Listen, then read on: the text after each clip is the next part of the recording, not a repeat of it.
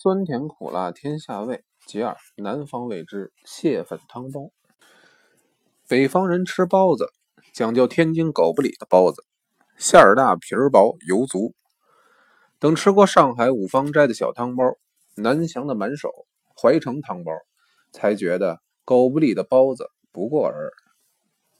北平的玉华台在西拉胡同开张，故有画家陈半丁、名医江逢春。都是说吴侬软语，久住北平的苏州人。他们说玉华台做的怀城汤包，比在怀城本地吃的还要技高一筹。我们一到玉华台，招呼客人的是崔六，他跟赵有福是北平琴行的两只鼎。半丁兄跟他说明不喝酒，是专程来吃汤包。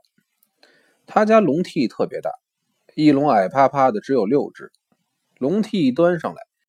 每人先放上一块热毛巾，擦完手，用两只手抓着碟子里烧凉，放在池羹里，先把包子皮儿咬破，先吸后吃，才能整个包子入肚。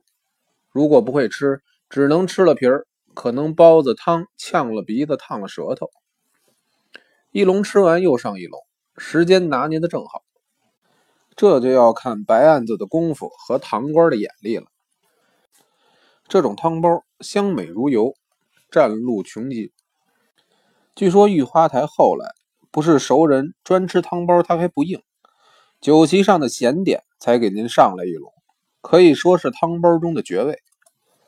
来到台湾，几个好吃的朋友凑到一起，谈到玉花台的汤包，莫不馋涎欲滴。想不到无意中在屏东夜市吃到了味情聊胜于无的汤包。还来台北之后，无意中发现新一路永康街口有一家专卖点心的鼎泰堂，他家的蟹粉汤包馅子里确实含有蟹肉，鹅黄溶浆，汤郁味正，比那些在包子缩口上掺一点咖喱愣充蟹黄者完全两样。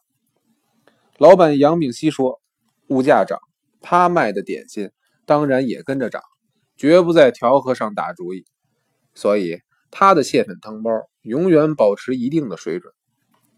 老板是山西人，最初开油坊，附带卖高醋。